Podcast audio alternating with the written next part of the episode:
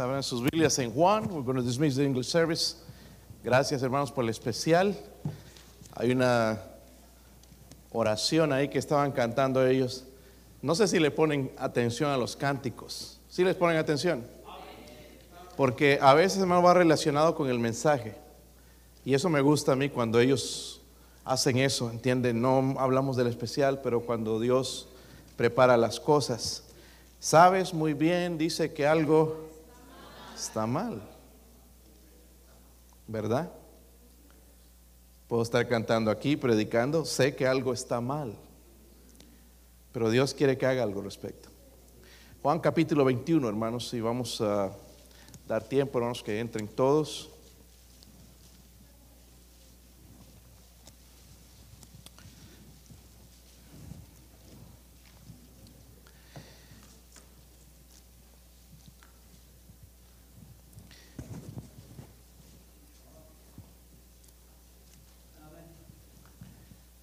Ok, Juan 21, ¿verdad? ¿Sí lo tienen, hermanos? Échenle ganas también, ¿ok? Después de toda esa comida no da ganas de predicar tampoco. Así que, si usted se duerme, yo me duermo. Nada más el versículo 5. ¿Lo tienen? Está hablando el Señor y les dijo, hijitos, ¿tenéis algo de comer? Le respondieron, no. Vamos a leerlo todos juntos. Dice, y les dijo, hijitos, ¿tenéis algo de comer? Le respondieron, no. Padre, ¿podría ayudarme, Señor, en esta noche? Señor, hacer de bendición a su pueblo. Padre, por, favor, Señor, ¿podría restaurarnos, Señor? ¿Podría ayudarnos, Dios mío, a, a mejorar, Señor, o acercarnos a usted? Dios mío, quizás algo está mal, Señor, dentro de nosotros, en nuestra vida espiritual, que nadie más que usted sabe, Señor. Podría convencernos, Señor. Podría ayudarnos, Dios mío. Quizás hay alguien, Señor, aquí que no conoce a Jesucristo. Señor, podría dar la convicción que necesita. La convicción del pecado, Señor, la necesidad de Jesucristo. La convicción de que sin Cristo, Señor, terminará su vida en el infierno. Ruego, Padre, por favor, que usted se mueva en este lugar. Oro por su presencia, por su ayuda, Señor. Ayuda a este siervo inútil a predicar su palabra con poder y con autoridad. En el nombre de Jesucristo. Amén.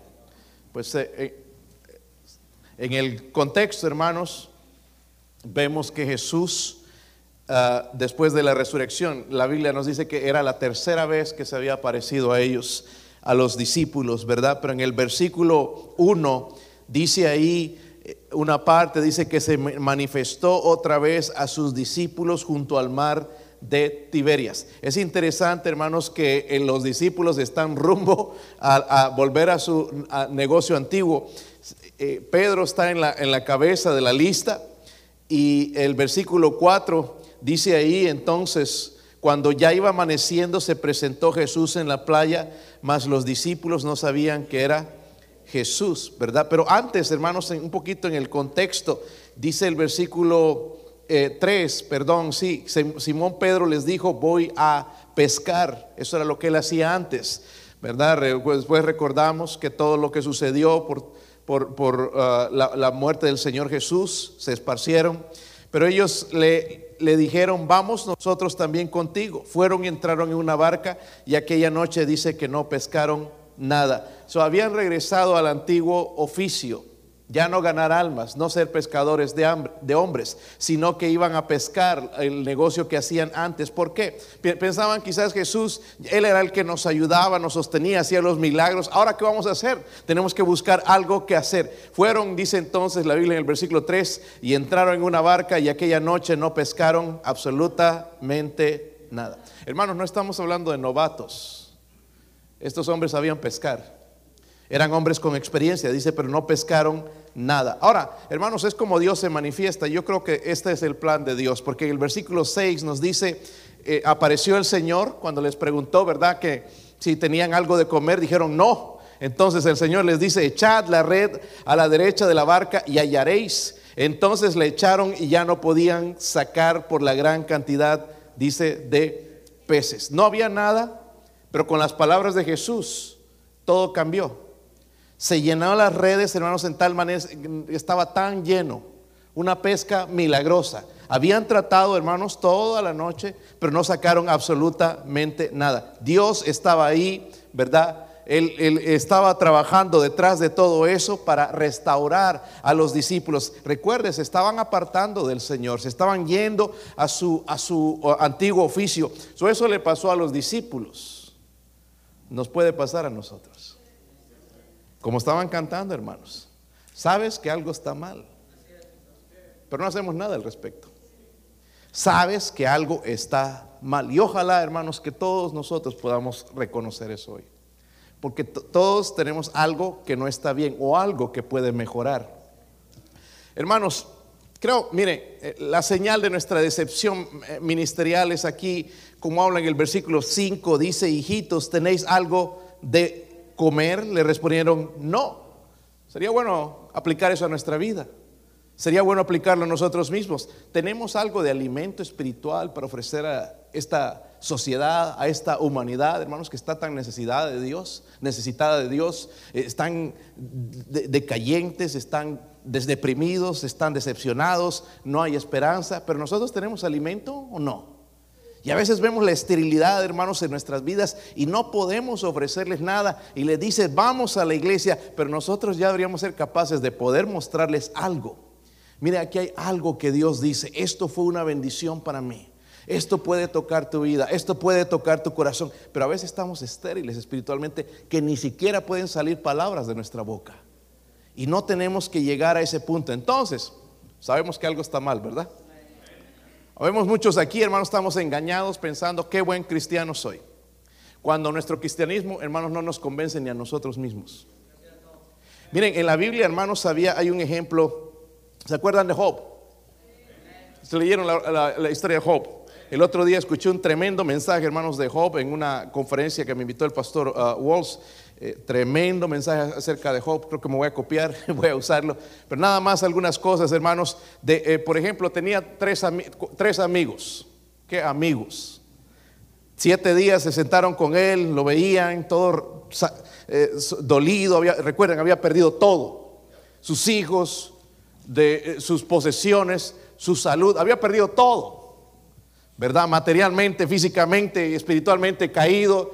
Y estaba ahí eh, sentado y, llegaron sus, sus, amigos y lo vieron en tal condición, con esa enfermedad, desde la corona de la cabeza hasta los pies, y, no, no, se atrevían ni a hablarle por siete días calladitos ahí nada más sentados, ¿verdad? Con él. Y esos amigos eran Elifaz, Bildad y Sofar. ¿Se acuerdan de ellos? Y vinieron hermanos y, usted lee la Biblia y qué tremendo estos hombres, cómo saben de Biblia, cómo conocen de Dios. Saben una cosa hermanos, esos hombres ni siquiera eran salvos. Si Job se hubiera amargado, si Job hubiera sido uno de nosotros, quizás sus amigos se hubieran ido al infierno. Pero gloria a Dios, hermanos, que Él dijo que, que desnudo vine, sin nada vine y sin nada me voy a ir. Bendito sea el nombre del Señor. Todo eso, hermanos, repercutió el testimonio de Job y pudo, hermanos, sus, sus, amigos fueron salvos. Pastor, ¿cómo sabe que no eran salvos? Por ejemplo, en Job 42, versículo 8 dice, hablando del Señor, ahora pues, tomamos siete becerros, les está diciendo a ellos Dios, y e id a mi siervo Job y ofreced holocausto por vosotros. ¿Ok? Y mi siervo Job orará por vosotros porque de cierto a él atenderé porque para no trataros afrentosamente por cuanto no habéis hablado de mí con rectitud como mi siervo Job. No conocían a Dios y estaban aconsejándole. Sabes, Job, el problema contigo es que tu pecado, pero ellos mismos estaban en pecado.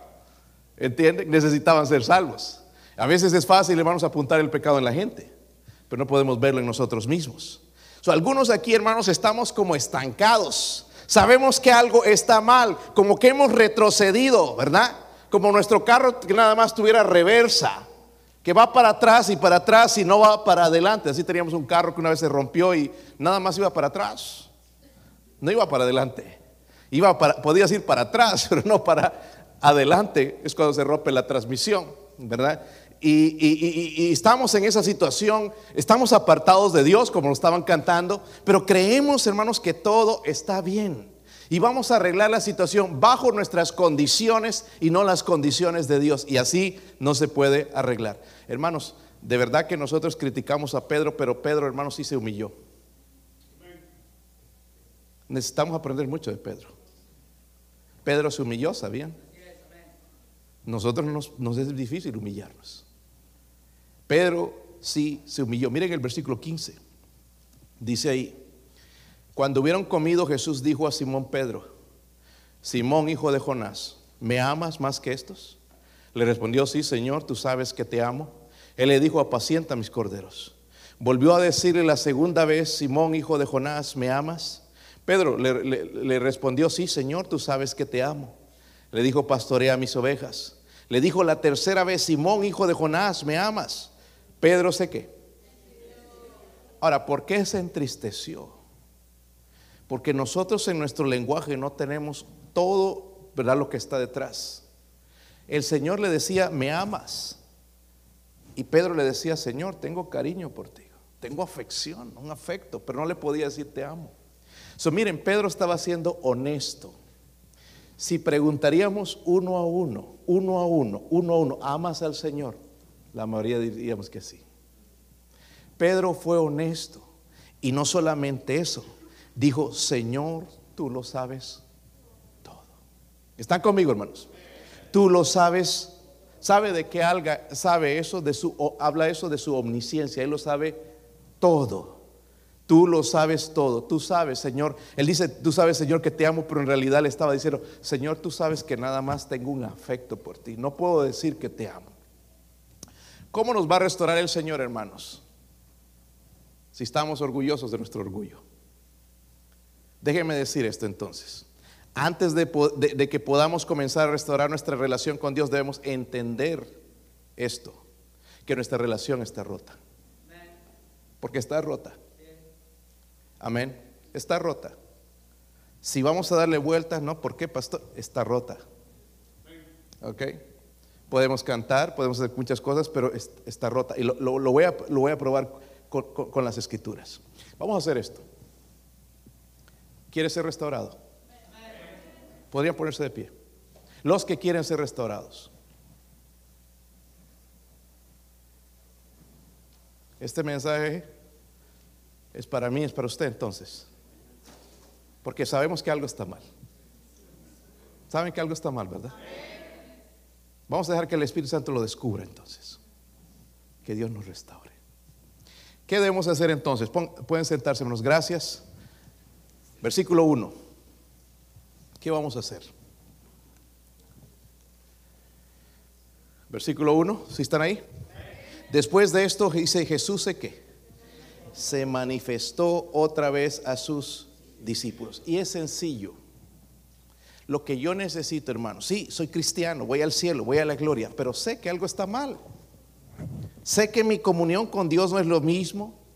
Sé que eh, algo, algo está mal. ¿Por qué? Porque estoy amargo, estoy algo me está deteniendo de servir. Hay, algo en mi vida, como una espina, algo que no me deja completamente tranquilo. Solo que necesito entonces es restauración. Pero lo primero que necesito, hermanos, es un reencuentro con Jesús. Amén. Un reencuentro con Jesús. Hermanos, y yo sé, hacemos el esfuerzo a veces de orar, pero oramos y como, como que si estaríamos jugando, ¿verdad? Ping pong.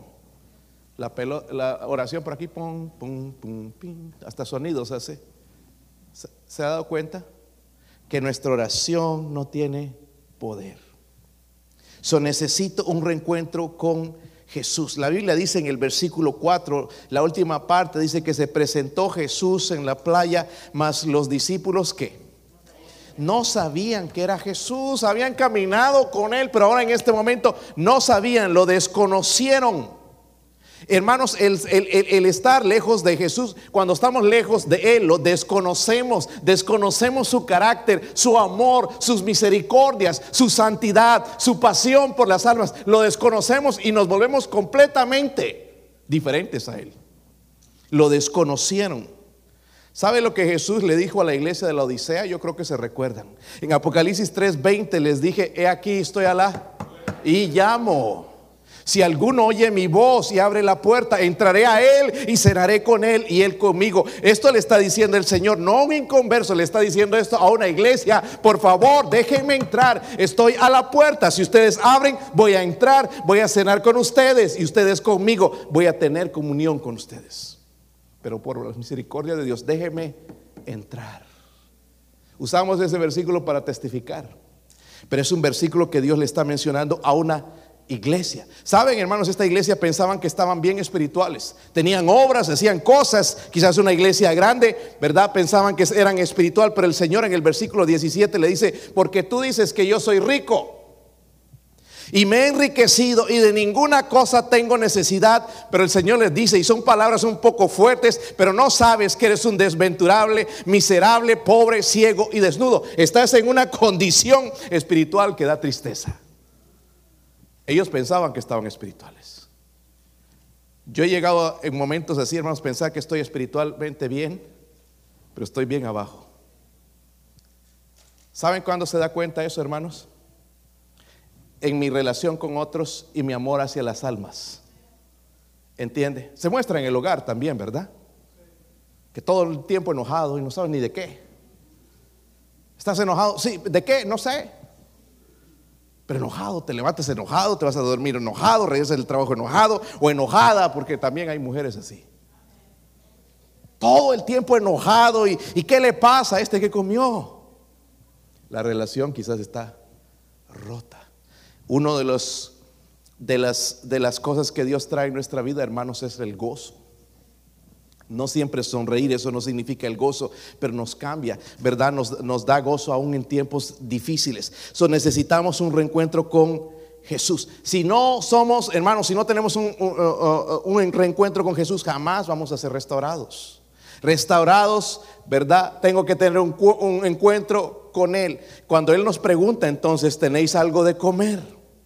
Vamos a poder decir, sí Señor, estoy tan satisfecho contigo, Señor quiero seguirte, Señor necesito más de ti. Para algunos de nosotros no se nos hace aburrido la oración, la predicación, la lectura de la Biblia y algo está mal. Pero cuando estoy saciado, cuando eh, Él me está llenando a mí, cuando estoy cerca del Señor, tengo un deseo más grande de Él todo el tiempo.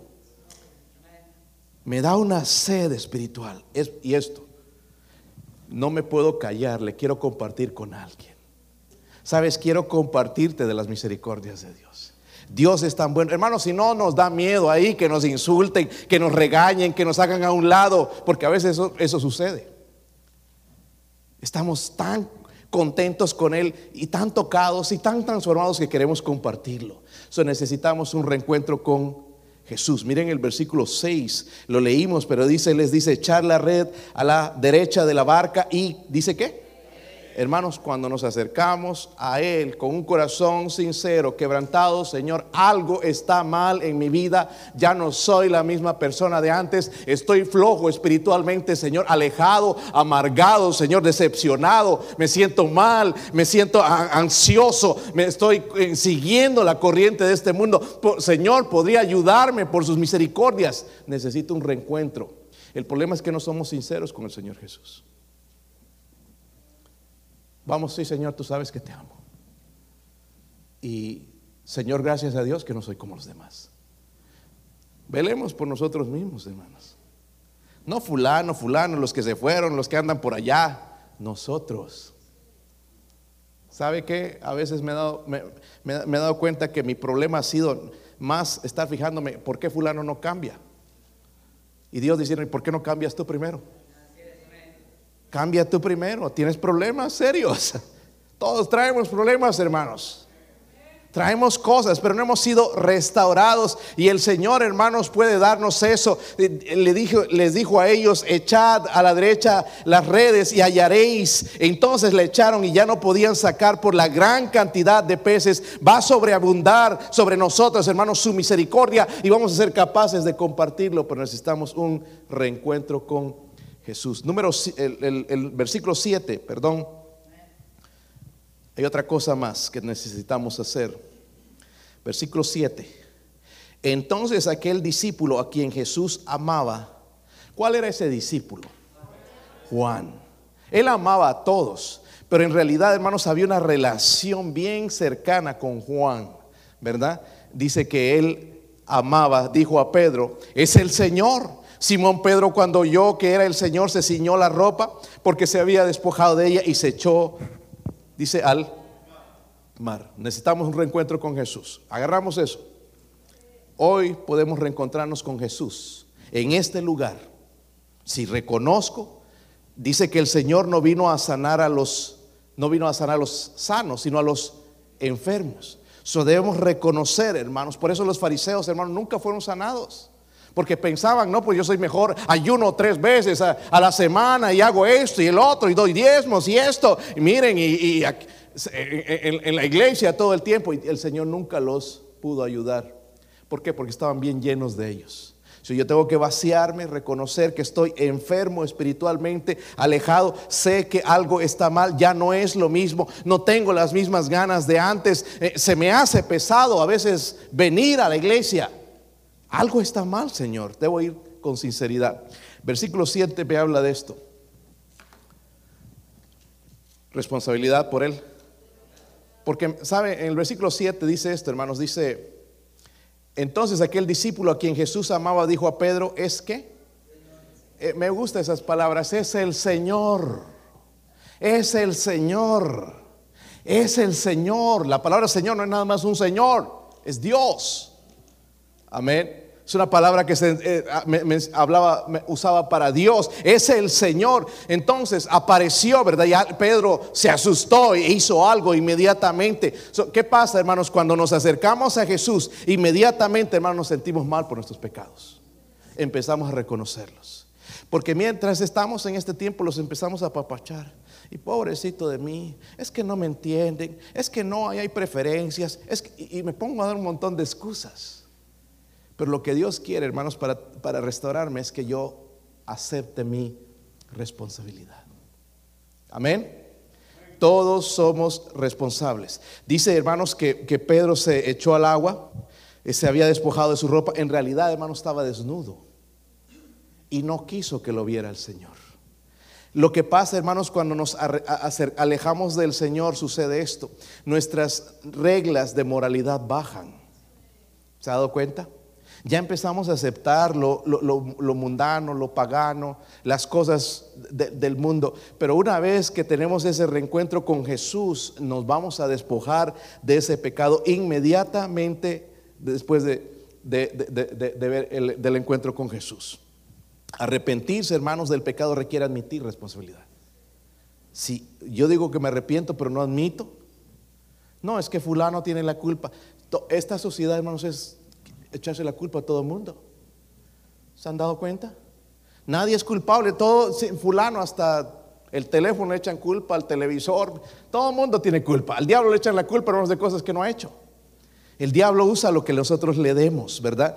Ahora, eh, es hora, hermanos, reconocer nuestras acciones, actitudes, nuestros pensamientos, deseos pecaminosos. Es hora de decir, como dijo David cuando vino Natán a enfrentarlo y le dio la historia y, le dice, Natán, tú eres ese hombre. Nosotros deberíamos decir, Señor, yo soy ese hombre, yo soy esa mujer. Yo necesito ser restaurado.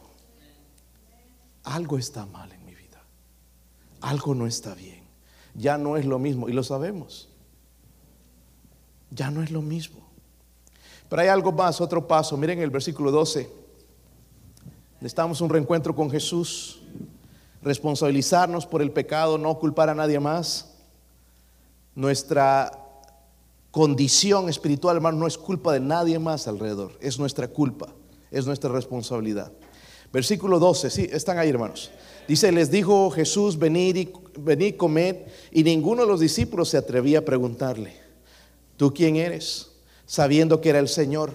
Vino pues Jesús y tomó el pan y les dio y asimismo del pescado. Esta era ya la tercera vez que Jesús se manifestaba a sus discípulos después de haber resucitado de los muertos. Primeramente, necesito ese reencuentro con Jesús. Cuando te encuentras con Él vas a experimentar inmediatamente sus misericordias. Porque Él no nos va a levantar, restaurar porque lo merecemos sino por su misericordia. Hermanos, pero nosotros vamos a saber eso. Es algo que vamos a saber. Inmediatamente cuando sus misericordias son derramadas sobre nosotros, vamos a saber, wow, Señor, gracias.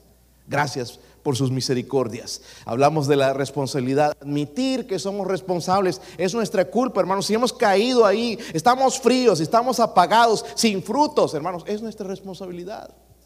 No en la iglesia, no es los hermanos que fulano, que, que pusieron a este líder o aquí o allá, usted pastor. No, hermanos, es nuestra responsabilidad. Esta es una buena iglesia. Es la mejor iglesia, hermanos, que eh, honestamente yo he andado muchas iglesias, pero es la mejor iglesia. Hay un tremendo liderazgo. No somos perfectos, hermanos. ¿Verdad? Yo sé que no están de acuerdo conmigo. Pero esta es la mejor iglesia. Yo quiero estar parte de esta iglesia. Es triste que otros tengan que halagarla y no usted, que es su iglesia. Es que fulano está, porque tienes esa amargura. Ahí está el, problema. Cuando nos acerquemos a Dios, vamos a decir, oh, son salvos, rescatados por la misericordia de Dios. Son hermanos como yo, son débiles, fracasamos, pero el Señor nos levanta. Estoy en la mejor iglesia, Él se predica la palabra de Dios. El Señor está haciendo grande, está salvando almas, gente se bautiza, gente siguiendo al Señor, hogares están siendo restaurados. El Señor está en ese lugar. Yo quiero ser parte de esa iglesia. No estamos buscando que criticar, que tirar duro, que no, estoy de acuerdo con eso. a ver qué digo en la predicación para recordar eso o recordar un chiste en vez de recordar una verdad que va a cambiar y transformar mi vida. entonces, hermanos, según estos versículos que leemos, porque el Señor los invitó a comer, ¿verdad? El Señor siempre tiene algo para nosotros. No lo podemos encontrar en el mundo, hermanos, en las cosas, en el dinero, pero sí en Jesús, especialmente lo espiritual. Lo que necesitamos entonces, por último, es una reestructuración del servicio a Dios. Eh, vemos aquí, hermanos, que Jesús, ¿verdad?, les va a proveer Dice que les dio pan y peces, comieron ese desayuno, quizás el más delicioso en toda la historia, el desayuno preparado por el Señor. Él siempre tiene algo que ofrecer. Cuando les preguntó, ¿tienen algo de comer? No, pero Él sí tiene, porque es Dios. Por eso, hermanito, hermanita, deja buscar tu alimento espiritual en el YouTube o en el Internet. Búscalo en la Biblia. Algunos de ustedes están tan metidos en eso, es que el predicador este que me habló Dios, sí, que te hable Dios directamente de su palabra. Escríbelo, anótalo, prepárate un mensaje, un devocional para tus hijos, para alguien, algo que va a transformar tu vida, no sacar lo que otro ya estudió y hizo, hermanos. Agarremos eso, Él tiene alimento. Su palabra, hermanos, esta mañana agarré, leía varios libros y, tomaba notas en, en, mi libreta porque de ahí voy a sacar un mensaje en algún momento. Pero nosotros lo sabemos todo, ¿verdad? Esa cabezota que tenemos, hermanos, es, oh, wow, toda la información. Vamos allá, ya nos olvidamos. Sí, estaba por ahí, ¿dónde era que estaba? Ya nos olvidamos. Esa es nuestra mente, hermanos. Pero como somos flojos para ir a agarrar un cuaderno y anotar. Y algo, hermanos, que me va a beneficiar. Porque yo he notado la diferencia cuando leo nada más la Biblia y cuando tomo notas. ¿Han notado la diferencia? Un versículo ahí, wow. Y escribirlo. Qué tremenda, ¿verdad? Escribirla. Pero si no, la voy a guardar en mi mente. La mente se olvida, hermanos. No importa que estés con mente de pollo, te vas a olvidar. Te vas a olvidar, nuestra mente falla, ¿verdad? Y, necesitamos una reestructuración. ¿Cuánto tiempo está dedicado, honestamente, y contéstese usted, no tiene que contestarme a mí, ¿cuánto tiempo de tu vida está dedicado a servir a Dios? Si contáramos con la mano, podemos contar. ¿Verdad? Con una mano quizás. Es poco. ¿Para qué me creo Dios? Para honrarle y glorificarle. ¿Sí o no? Pero le sirvo tan poco que ya no me da ni ganas. Que eso es para el fulano, para, para el coro aquí, los de la rodalla. Eso es para todos. Áreas donde usted o yo no puedo servir, está usted y puede llenar esos lugares. Amén. Yo no voy a ser el pastor de esa iglesia toda la vida. alguien tiene que quedar en este lugar. Amén. Si yo no estoy, si estoy enfermo, alguien tiene que predicar desde el púlpito. No pueden depender de mí, hermanos, tienen que depender de Dios. La iglesia pertenece a Dios, no a mí. ¿Entienden? Pertenece a Dios. Necesito, necesito entonces reestructurar mi vida, hermanos, y empezar a servir a Dios en lo poquito, en lo mucho. Miren, hay hombres, ustedes saben cantar, algunas de ustedes, hermanas, eh, no todos en la iglesia, pero algunos sí, y, no lo hacen. ¿Por qué? Esperamos una tarjeta de invitaciones que yo quiero que me escriban personalmente, porque mi voz es como la de Jorge Negrete. Y eso es lo que tú crees. Pero por ahí estás desorejado también. Pero hay gente, hermanos, que tiene dones, talentos. La iglesia está creciendo, hermanos, estamos ya poniendo algo de tecnología, ¿se han dado cuenta?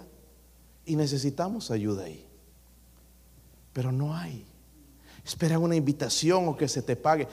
necesitamos tantas cosas, hermanos, en el mantenimiento. Es un edificio grande. Necesitamos ayuda. ¿Vamos a pagar a alguien? Ok, lo pagamos, pero tenemos que dar más. Amén. ¿Por qué no servir a Dios? Ah, yo sé, yo sé usar el martillo. Yo no me doy el dedo y, usas tu martillo. O yo sé usar las manos para poner ladrillos. Y hermanos, ¿cuántas cosas podemos hacer nosotros aquí? Yo sé, yo sé tocar, tengo facilidad para los instrumentos, puedo aprender a tocar instrumentos. Hay gente que se le hace fácil los instrumentos, ¿verdad? Pero da flojera, porque hay que practicar. Practicar y practicar y practicar en la casa, no todos los días, están tocando algo guitarras y, flautas y violines y, pianos todos los días. El otro día fuimos al concierto que eh, hicieron la hermana Elisa y mi, hija de flauta y había todas estas niñitas y, gente que tocaban instrumentos, hermanos, y uno se quedaba, wow, tan pequeñitos y cómo Dios le está usando, sin, sin, sin que sean cristianos quizás. Pero es esfuerzo, es trabajo, hermanos, es, es, meterle duro, cuesta. Yo escucho eso, hermanos, y, aprecio lo que hacen, porque es trabajo. Lo mismo, aprender esto de instrumentos, hermanos, es algo que no deberíamos pensar en ello. Algunos tenemos la facilidad, yo no, ustedes sí, ¿verdad? Cuando me metí en la clase de piano con el hermano Greer era tremendo, bien mucha paciencia ese hermano, no sé cómo la tenía. Parecía que iba a desarmar el piano.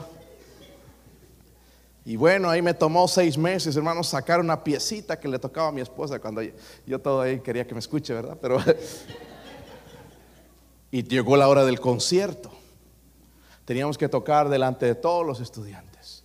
Y entonces las manos empezaron a temblar así. Y tum, tum, tum, al final no salió nada. Yo le dije al maestro, en vez de que él me diga a mí antes, mejor que me dedique a predicar, ¿verdad, hermano? Pero hay gente que sí tiene el talento. Vamos a llenar, hermanos, esta iglesia de una orquesta. Podemos hacer eso. Gente que puede cantar, jóvenes que tienen el talento, hermanos, solamente que invertir el, el tiempo, servir a Dios con lo que nosotros tenemos. ¿Cuánto tiempo, hermanos, entonces estamos dedicando a servir? Muy poco, ¿verdad? Eh, comparado, hermanos, con otras religiones. Vamos a ver algo en la Biblia. Miren Santiago 2. Porque el otro día, hermanos, me dieron tremenda bofetada con esto. Estoy hablando de religiones impías que no conocen a Dios, pero nos ganan en, esto. Santiago 2, versículo 14. Si lo tienen, hermanos. Miren lo que dice ahí. Hermanos míos, Hermanos míos, ¿están ahí? ¿De qué aprovechará si alguno dice que tiene fe y no tiene qué? Ya está ahí, hermanos, leyendo, ya me estaba. tengo fe, pero no tengo obras. ¿Podrá la fe salvarle? Y si un hermano o una hermana están desnudos y tienen necesidad del, mantenimiento de cada día, y alguno de vosotros les dice, id en paz, calentados y saciados, pero no les dais las cosas que son necesarias para el cuerpo, ¿de qué aprovecha? Así también la fe, si no tiene obras, es muerta. Los católicos están rumbo al infierno con una religión perdida, mala doctrina, totalmente torcidos, pero nos ganan una cosa, obras. Si a ellos les mencionaran que necesitan 12 mil dólares en Guatemala, ya los hubieran levantado. ¿Entienden? la fe sin obras, hermanos, está muerta. Entonces nos preguntamos, algo está, yo sé, que algo está mal. Cuando hablan de estas cosas, yo ni siquiera me conmuevo, no me muevo para nada. Digo, no tengo ya de entradita cuando sé que tengo en algún lado o tengo un recurso. Estoy en los Estados Unidos, puedo conseguir 200 dólares, puedo conseguir 300 si quiero, de alguna manera. Hermanos, podemos conseguir 10 mil dólares para un coyote. pero no dinero para la obra de Dios. Algo está mal. No es para que vengan atrás. Algo está mal.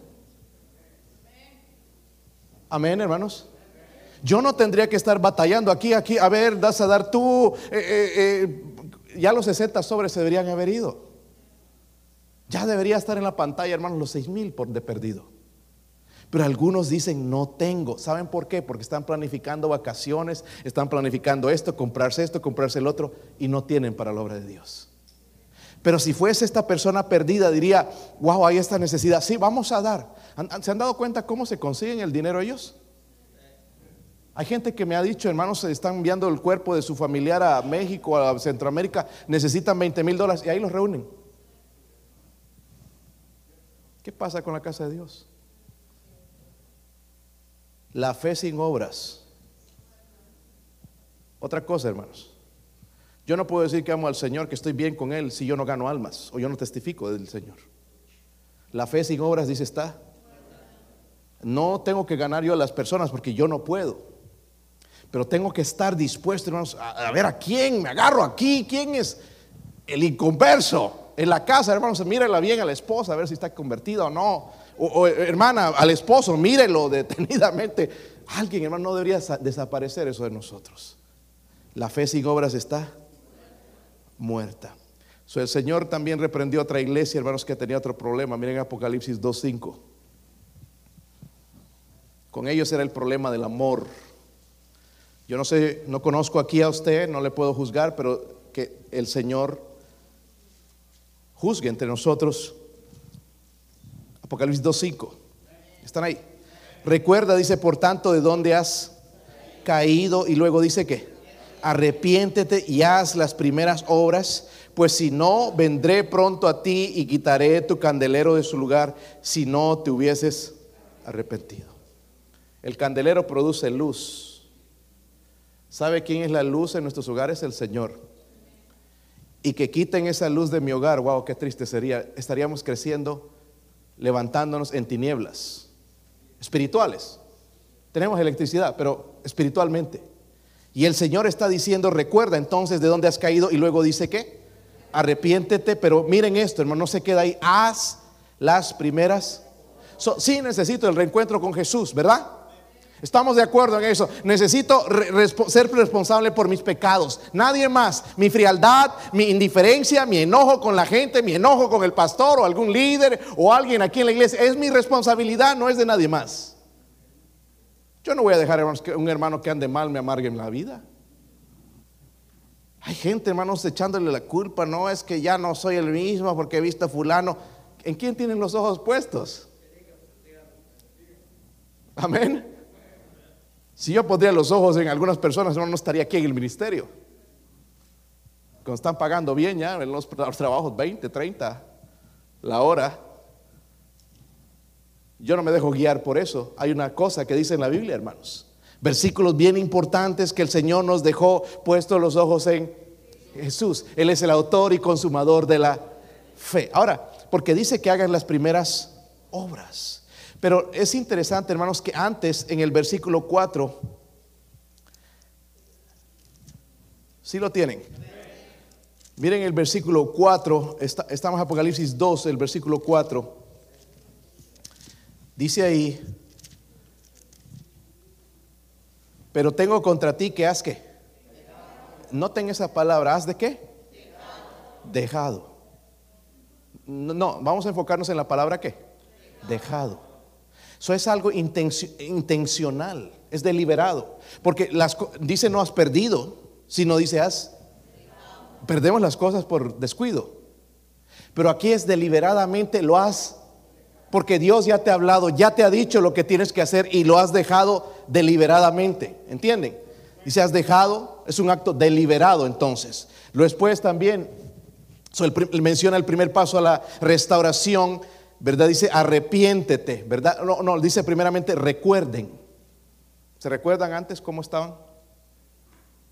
Ay, pastor, yo antes hacía esto. ¿Y por qué no lo sigue haciendo? Recuerden, ¿ok? Luego también menciona ahí, recuerden lo que ellos solían ser en su amor por el Señor. Quiere que recuerden eso. ¿Verdad? ¿Cuáles son esas primeras obras? Por ahí que hagan las primeras, haz las primeras obras. ¿Qué son esas primeras obras? El Señor lo que le está diciendo es recuerde cómo solías pasar tiempo en, en la palabra. ¿Te recuerdas cuando pasabas y te gozabas y no podías parar pero ahora estás con el teléfono al lado y la Biblia y no sabes cuál atender. Si viene un mensaje, bueno, el mensaje más importante que la palabra de Dios. Apague el teléfono en ese momento. No deje la palabra de Dios por, por lo que están enviando. No es más importante, hermanos, que lo que dice en la palabra de Dios. Son mi tiempo con Dios, que Él sepa, hermanos, que es mi tiempo con Dios, no con nadie más. Pastores, que me puede llegar un mensaje del trabajo, muy raro, muy raro. Amén recuerdes, recuerda cómo solías orar. El servicio de oración, hermanos, mejor no digo esto, pero tiene que ser servicio de oración. Amén. Leía la historia de, de, de este misionero a los indios aquí y menciona la Biblia, hermanos, se fue al, era un lugar frío en el invierno, mucha nieve, pero tenía una carga este hombre por, las, por, las, los indios. Se ponía a orar, tenía una roca, tenía una, un lugar donde iba a orar, ponía su sábana y se ponía a orar, dice toda la noche, estaba nevando, ahí estaba orando. Lastimosamente murió a los 25 años por neumonía, por el frío. Pero gente, hermanos de esas tribus que eran borrachos, estaban perdidos, nadie se preocupaba por ellos, fueron ganadas por el testimonio de este hombre. Sus rodillas, hermanos, eran rodillas duras de tanto orar.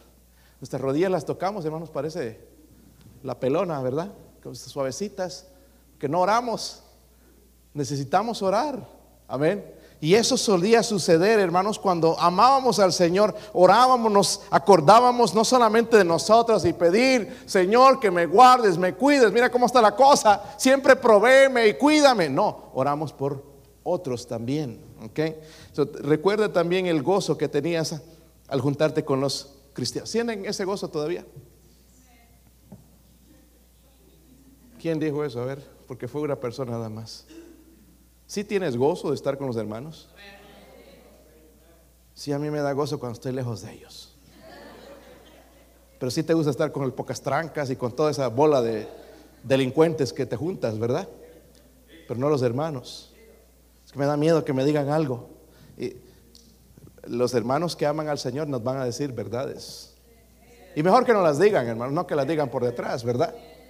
Porque la gente que pensamos que nos ama y no nos dice nada por atrás anda diciendo cosas. A mí me gusta cuando un hermano viene y me dice, me enfrenta, pastor, y esto está mal, mira, y esto. Pero no por detrás. ¿Entiendes? ¿So recuerdas cuando tenías ese gozo de juntarte con los hermanos? Sí, ¿recuerdas? Porque quizás ahora ya no los puedes ver ni en pintura.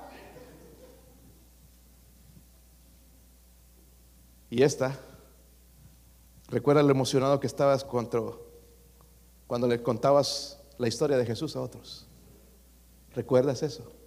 ¿Cuándo fue la última vez que le contó la historia de Jesús a alguien? Qué maravillosa historia, ¿verdad? Les pedí oración por este joven, se llama Adán, es americano, tiene, problemas con el alcohol y no, eh, lo, encontré el, martes en la tarde, me invitaron a hacer una hamburguesas y sus hot dogs para la compañía, entonces me invitaron y fui lo encontré ahí y empezamos a hablar un poquito y me dice, sí, estoy haciendo unas meditaciones y cosas y, y fui directito al grano porque ya le he testificado, Adán, lo que tú necesitas es a Eva. No, perdón, lo que tú necesitas, lo que tú necesitas es a Jesús. Y como ya he escuchado el mensaje, esto es lo que me dijo. Es que la verdad que yo no quiero ser un hipócrita, quiero que sea sincero, quiero que sea del corazón. Espérate un momentito. ¿Cómo quieres que sea sincero si todo lo de nosotros, nuestro corazón es sucio, es perverso? Necesitas dejar entrar a Jesús y Él va a limpiar de afuera para adentro. Sí, verdad, me dijo. Y al final, pues no lo recibió, hermanos, y estoy orando por Él. Cualquier rato, estoy a punto de retirarme de esta empresa también o que me retiren eh, pronto. So, quiero, estoy orando por unas cuantas personas más que ya he podido presentarles el Evangelio y guiarles. Pero les he contado la historia maravillosa. Jesús puede darte libertad. Es el único. Es que he estado en esto de adicciones, en alcohólicos anónimos. esto. Jesús puede darte libertad. Es la historia más maravillosa. Él murió por ti, Él puede limpiarte, Él conoce tus pecados, Él conoce, Él puede libertarte. Solamente Jesús. El versículo 15 al 17 leímos, ¿verdad? Pero hay unos imperativos ahí. Le dice a, Pedro, eh, eh, Simón, hijo de Jonás, ¿me amas? Cada vez el Señor le dice, apacienta, primero le dice, apacienta mis, en el versículo 15. En el versículo 16, eh, Simón, hijo de Jonás, ¿me amas? Luego le dice, ¿qué? Pastorea mis. Son mandamientos, ¿verdad? Y por último, le dice también entonces, pastorea, apacienta mis ovejas. ¿So qué le está diciendo el, Señor a Pedro? Porque Pedro fue sincero, ¿verdad? Se humilló. Nosotros diríamos, Señor, sabes que te amo. Oh, cuánto, oh, cuánto te amo. hasta le cantamos, hermanos, y levantamos un montón de mentiras que no decía. Pero Pedro dijo, no, Señor, tú sabes, tú lo conoces todo, Señor. Yo sabes que yo no te amo de todo corazón. Estoy aprendiendo, Señor. Eh, el Señor le dice, pero aún así con ese amor que tienes, sírveme. No pongas excusas, sírveme. Y luego, hermanos, podemos ver ya en los libros de Pedro que el Señor, eh, o que Pedro aprendió a amar al Señor.